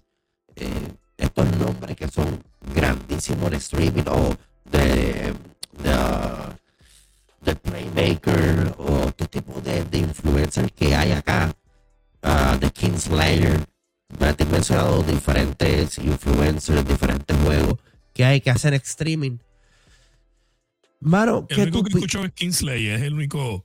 Del Kingslayer, nunca he escuchado de Auron Play ni Bye, mano. Son españoles que, bueno, literalmente Auron Play tiene el récord eh, más alto en Twitch. No existe una persona que tenga más gente que él actualmente. Ya por Gine, igual que Ibai, Rubius. Son tipos que son una bestia humana. Este. Mano, ¿cuán, cuán. ¿Qué tú piensas sobre esto, mano? De gente exponiendo su vida cada día por el precio de la fama, por no querer, a lo mejor hasta trabajar por ganarse, por decir que es influencer y ganarse dos o tres pesetas por las redes. La, estamos en las redes ahora mismo. Síguenos por Spotify, por Apple Podcast, por YouTube. Dale follow, dale like a este contenido que está buenísimo. Está un poco largo, pero está buenísimo. So por favor. ¿qué tú piensas, mano? ¿Qué tú piensas sobre este tema eh, tan fuerte que hay? Pues mira, eh, lamentablemente tengo una situación, o sea, conozco de una situación y no voy a mencionar el nombre, pero yo te la había mencionado ya antes. Sí, sí. Y te la, te la voy a contar. Tengo, eh, conozco a esta persona que su hijo quiere ser un, ¿cómo se llama? Un influencer o un deportista de videojuegos full time. O sea, él quiere vivir de los videojuegos, de jugar videojuegos. El muchachito es bastante bueno. El tipo ha ganado unos par de campeonatos. Pero el chamaquito tiene 20 años. Eh, se salió de la escuela pues por estar jugando videojuegos. No terminó la escuela. Pero a diferencia de Mark Zuckerberg y todo eso otro que nosotros mencionamos, no está generando dinero. Entonces su papá le, le dijo, pues mira, tú tienes que hacer algo con tu vida, está bien, o sea, yo te apoyo que tú quieras ser eh, un streamer de videojuegos, vivir de los videojuegos, pero tú necesitas trabajar mientras logras ese sueño. Eh, ese papá le dijo, yo, yo te doy comida, te doy agua, luz, teléfono, techo, un celular, todo, y tú lo único que me tienes que pagar a mí son 200 dólares al mes. Ojalá mi papá me hubiese dado ese tío. Yo estoy ahí hasta los 35 años. Agua, luz, teléfono, celular, PlayStation, comida, eh, dulce, todo. Salir a comer eh, eh, y el papá invita, también está todo incluido. Por 200 dólares al mes. Pero el muchachito se fue a trabajar a, Amazon, pero había un eh, trabajo ahí como por un mes, pero hubo un campeonato de, un videojuego y él decidió participar y pidió vacaciones sin paga en el trabajo y se puso a jugar. Pero entonces, después que se terminó el campeonato, no ganó, no regresó a trabajar. Siguió jugando full time. O sea, estamos hablando que el chamaquito le metía fácil como unas 18 horas diarias Diablo. Sí, él, dormía como, como cuatro o cinco horas nada más y volvía a, a, los videojuegos. O sea, él no hacía nada más que jugar videojuegos. Entonces, este, el papá pues, le siguió pidiendo chavo, le siguió pidiendo chavo para la renta. Llevaban como tres meses y lamentablemente lo botó de la casa. ¿Qué yo pienso de estos influencers? Que hay algunos influencers que son un mal ejemplo porque todos los jóvenes se creen que también pueden vivir de ser influencers. Te están vendiendo esta, esta, esta fantasía Obvio, porque las películas, cuando vamos a ver una película en el cine, no están vendiendo una fantasía. Eso no es real. Pero nosotros sabemos que es una fantasía. El problema de estos influencers de China, de, de, de, de, de cualquier país, es que te venden una fantasía que tú piensas que es real. Entonces, yo quiero ser parte de esa realidad y por ende me pongo a hacer lo mismo que tú y tarde o temprano me doy cuenta que no puedo. Mm. Tú, tú y yo creamos buen contenido. Y mira, no somos ricos de esto. Exacto. No, no, no hemos hecho ni una peseta. Exactamente. Estamos en pérdida todos los días. No, yo no estoy en pérdida, pero, pero no estoy en ganancia. Porque yo, yo la computadora ya la tenía, el, micrófono y este, este palito aquí. Ya estás este en pérdida. Ya estás en pérdida. Exacto. Pues, pues entonces, yo pienso que China, y yo vi un video de, de, esa- de esas fábricas de, de, de, influencers, todos están en un mismo edificio y tienen las luces esas, la- la- la- los ring light. redondos, Los, los ring Sí. light. Los ring light, y tienen un montón y las personas están ahí y la gente se cree que ellos están en diferentes países, pero lo que tienen es un, es Un green screen Sí. una pantalla verde atrás, una cortina verde. Y la gente, ah, mira, estoy aquí. Y en verdad están en, un- Una en butaca una ahí. Sí. Literalmente en una fábrica. Yo Y vi, también está yo la- vi. Y también hay gente en las calles, unas calles ya preparadas para eso, donde tú así espacios, donde también la gente alquila frente a los edificios esos espacios para que sea influencer. Exacto. Que por cierto, ya eso existe en los Estados Unidos. Tú y yo hablamos de este tema. Que tú vas y pagas 20 dólares y puedes estar todo el día tirándote fotos en diferentes. Tienen como cubículos. Sí. y puedes tirarte fotos ahí, que se te y lo otro. bla, bla, bla. Anyway, pues China, China son famosos y, y, por cierto, pues el algoritmo, si me, de China me escuchaste, no tengo nada en contra tuya. No lo creo. No, me, no me, no A me menos si la TikTok. página. A menos si tienes TikTok. Pues yo, yo siento que China pues, hace mucho esto. Le gusta vender fantasía como si fuesen realidad. Ajá. no solamente en los influencers, también en los mercados, en, en- en las noticias, en todo. Y, y yo siento que acá en los Estados Unidos debemos de enseñarle a nuestros hijos que es bueno tener eso como un hobby, pero hay que tener mucha cuenta. Porque por tú ser famoso, tú harías ciertas cosas, por tú ser influencer, que normalmente tú no harías. Y tú ves entonces muchas mujeres, muchos hombres se desnudan o, o- o se ponen a hacer cosas que normalmente no harían simplemente por ser influencer. Porque también, lamentablemente, yo diría que el 80% de los influencers tiene que ver algo con sexo. También. Tiene que ver Pesal- con, con bailar, con hacer bailecitos. Especialmente, yo lo veo mucho, ¿verdad? En Twitch, especialmente la- las gamers féminas. Tienen mucho pecho, se ponen escotecitos, se ponen a brincar, alguien le dona todo el brincoteo. O sea, le, le vende una, una sexualidad extraña. O sea, tú lo miras y tú sabes que ese contenido está sumamente extraño. Este, el- vuelvo y te digo, y estoy exagerando, pero yo diría que el 80-90% de todos los influencers tiene que ver algo con sexo. O sea, sí, no con sexo, pero con sexualidad. sexualidad. Esa es la Qué, palabra que qué- qué fuerte, mano. De verdad, para mí también es, una parte bien difícil, ¿verdad? Procesarlo porque, mano, yo entiendo que uno, uno quiera subir. O sea, yo hago este contenido para que mucha gente lo escuche. Pero realmente el costo, eh, a lo que ya lo costo no es, no es el costo de equipo ni nada de eso, sino hablo del costo de lo cuánto yo estoy sacrificando por hacer esto es el 0.001. O sea, sumamente bajo. No sacrifico nada por estar aquí. Eh, Lo hago más por pasión. Lo hago más para que las personas eh, eh, se sientan, ¿verdad? Identificadas. Se sientan que puedan alcanzar algo, algo nuevo. Y puedan como que refrescar, como yo, yo digo muchas veces que esto, este podcast es para darle herramienta a la gente.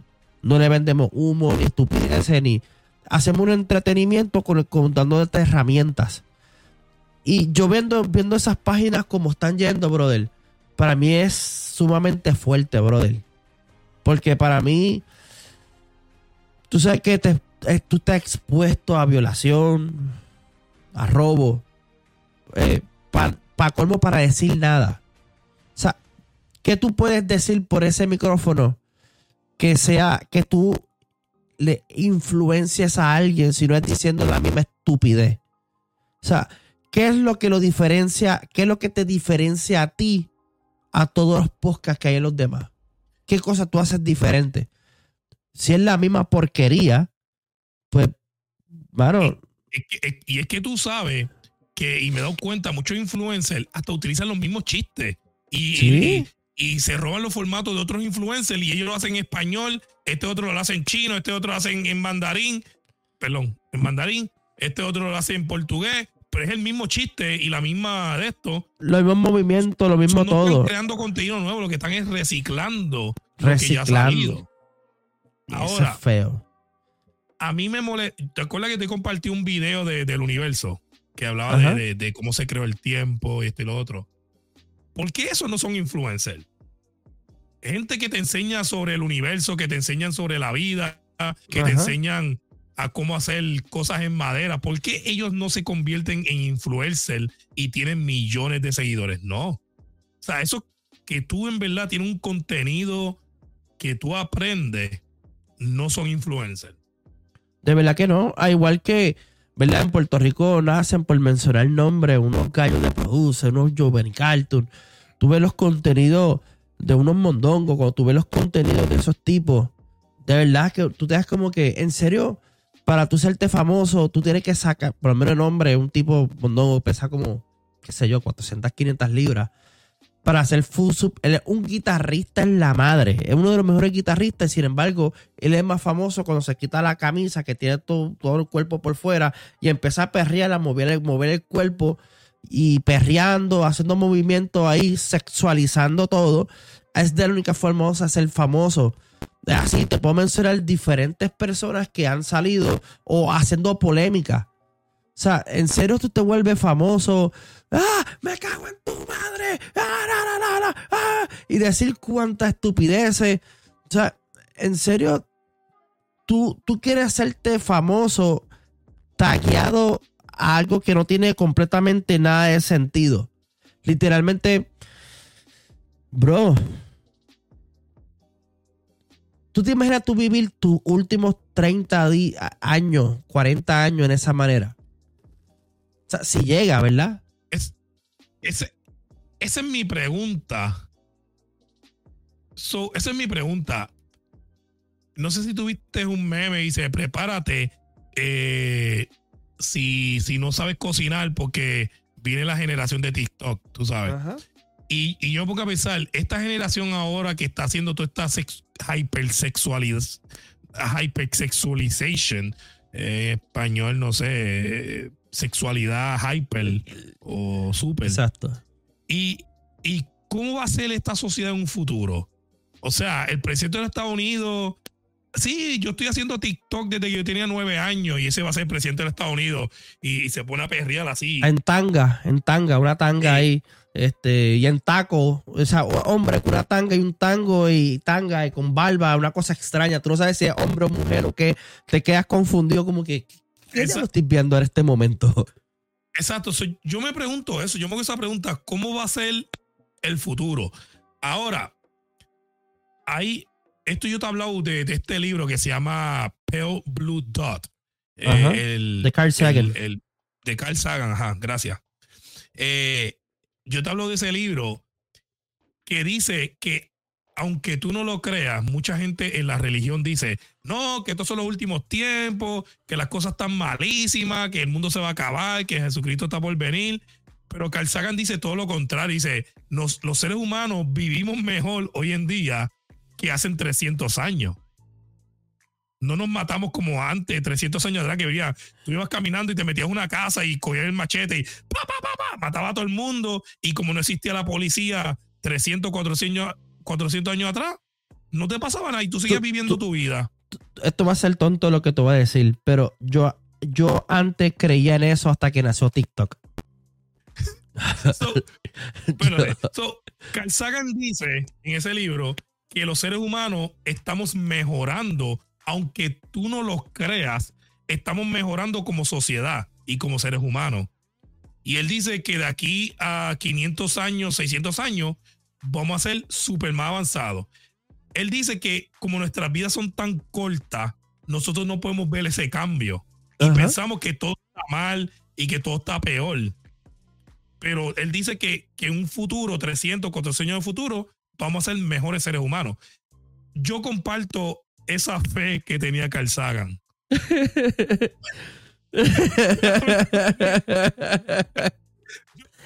Ok, Jeffrey, yo quiero compartir, yo quiero creer que lo que dice Carl Sagan es cierto y, y de aquí a 300, 400 años vamos a ser mejores seres humanos que hoy en día. Carl Sagan se nos fue en el 2014, ¿verdad? Algo 13. así. Si ese tipo hubiera visto TikTok, hubiera borrado ese libro para la porra.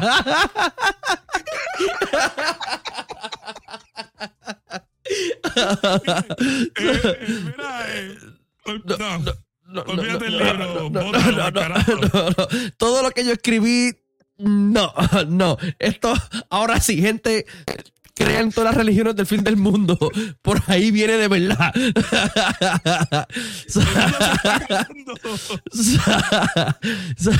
¿Te recuerdas la, la, la, la película, cómo se llama? Do Not Look Up. ¿Cómo era? De No Look Up. Eh, literalmente, él diría, por ahí viene el meteorito y nos va a aplastar. O sea, él fuera Mira. que estuviera gritando. Te voy a contar. Hay una película, mi gente, búscala si, si, si, si, si te interesa. La película se llama Idiosincrasia. Idiosincrasia. Idiosincrasia, Idiosyncrasy. Ay, digo, lo dije mal, pero olvídate. Olvídate. Anyway, termino. En la película, el tipo era un militar, era como un private. Era el más bruto de todos los que había en el ejército. El tipo pasó raspando, entró al ejército raspando por lo bruto que era. Ok. Entonces, sin querer, a él lo congelaron en una cámara de criogenia, criogénico. O sea, lo congelaron en hielo, ¿verdad? Y entonces la gente, hubo un terremoto y el edificio donde estaba su, su cámara se, se derrumbó. Él despertó mil años después.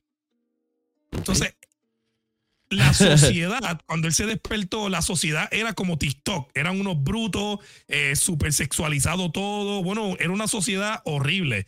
Entonces, cuando él se despertó, él era el ser humano más inteligente de la humanidad. Pero en nuestros tiempos, él era el más bruto. Ajá. So, la película es como una crítica social de cómo, de cómo, o sea, como una sociedad que ya está bruta, una persona que es bruta es el más inteligente. Eso como el, Y- di- el dicho que dice el tuerto el rey en la casa el ciego. Algo así, sí, sí, sí. Sí. Mano, Anyway, ya nosotros hemos hablado como centella, hemos descargado todo. Hemos tirado todo. Eleri, necesito que digas tus redes. necesito que, que- que la gente se conecte contigo. Me encanta lo que estás haciendo con tu podcast. Me encanta la visión que tienes. Me encanta eh, eh, lo que le llaman. Me, me gustan los colores que tiene tu podcast actualmente. No el diseño gráfico. O sea, sino el- la proyección. Este, me encanta la proyección que estás dando. Eh, creo que, mano, eh, super, yo creo que tú mismo te superaste tu propia expectativa. Yo creo que a, a mí me la, a mí me la sobrepasaste. So, me siento orgulloso de eso. Me siento que, que, que están metiendo mano. En, le están dando bien duro, mano. So que dile a la Gracias, gente cómo conectarse. pues mi gente, este, Jeffrey, gracias por invitarme. Y eso significa, eso que estás diciendo significa mucho para mí, porque tú fuiste uno de mis críticos más grandes. Y, y yo sé que no, no es crítico de que tú querías, o sea, crítico de decir, Qué mierda de programa. criticar, no, Ajá. era, era para que yo mejorara. Y tú sabes muy bien que yo tomé muchas de las críticas que tú me, me dijiste y muchas no. Pero lo que, o sea, mi podcast hoy en día, pues es lo que es, porque yo he estado de acuerdo con cambiar. O sea, con mejorar y, y- y no encerrarme en que no, yo quiero ser así, se acabó. A mí me pueden encontrar en, en- en las redes sociales como Bohemia Musical Podcast. So, Bohemia Musical en Facebook, Bohemia Musical eh, en, en YouTube. También estoy saliendo en la página de la nueva megaradio.com todos los miércoles a las 5 de la tarde, pero eso es solamente música. Ahí yo pongo la música rara que yo siempre comparto, que es ma- mayormente música rock, música indie, acústica, folk, toda esa música independiente. Hasta rap he compartido, reggaetón, no tanto, pero un poquito. Entonces, en YouTube y en Spotify, pues he puesto muchos capítulos contigo. Eh, el último que va a salir ya pronto, creo que este viernes no, mañana no, el próximo viernes arriba, que fue el capítulo que grabamos de. Digo, si esto sale ahora, yo Lo no sé más- cuándo vaya a salir. lo, lo más seguro va a salir este viernes. Lo más seguro. Pues el episodio, van a entender por qué yo digo eso. El episodio, pues hablamos de, de Bad Bunny, de, de, de su, o sea, de, de cómo Bad Bunny ha influenciado en la sociedad y también hablamos de Michael Jackson un poco. Así que estuvo bien bueno ese, ese episodio, se lo ¿Verdad que recomiendo sí? a todo el mundo. Y gracias por participar, Jeffrey, y gracias por invitarme. Ah, entonces mi página personal de Facebook es Atabey GX, ¿ok? Y ya, gracias. De verdad que sí. De verdad que me siento contento. Me siento por fin que hemos grabado algo. Eh, este ¡Por es el número, el número 5. el número 5. So, yo espero que esta grabación haya salido todo bien. So, Mira, mala, mala mía, perdona que te, que te arrastre el, el podcast, pero voy a decir algo rapidito. ¿Tú te acuerdas de la película de 8 Mile con Eminem? sí, sí, sí, sí. Pues tú sabes que Eminem dijo todas las cosas malas que él es y después dice, toma, dile algo de mí que ellos no sepan, porque ya él lo dijo todo. Ajá. Eso pasó al principio del podcast, digo, para que él no se queje de que... Déjame decirlo todo al principio. Sí, sí, sí, sí. Me tiraste el micrófono. Toma. Sí, toma, toma, para que no, no, no, no, no me puedas, no, te quité todas las armas. no, no, de verdad. eh, eh, eh, a, gente hacer un podcast no es nada fácil. Más video podcast, eh, diré, con los boyes ajustados.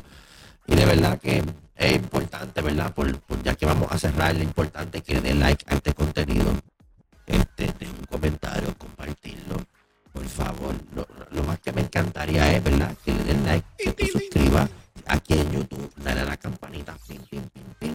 ¿Verdad? Que estamos aquí, estamos, estamos sacando pues, pues, um, videos cada casi dos semanas. So, estamos haciendo todo lo posible, estamos trabajando, por ahí venimos con nuevos formatos, venimos con nuevas cositas, venimos con más entrevistas, gente de afuera. So, vamos a traer, no entrevistas, son conversaciones, son charlas. So, que nada, gente, espero que estén bien. Por favor, compártelo, búscalo a él, Dale, por favor. Chel. dale share. Y nada, gente, nos veremos. Bye. ¡Mua! No puede faltar. Se ve, se besito, oye. Bye, bye. Bye.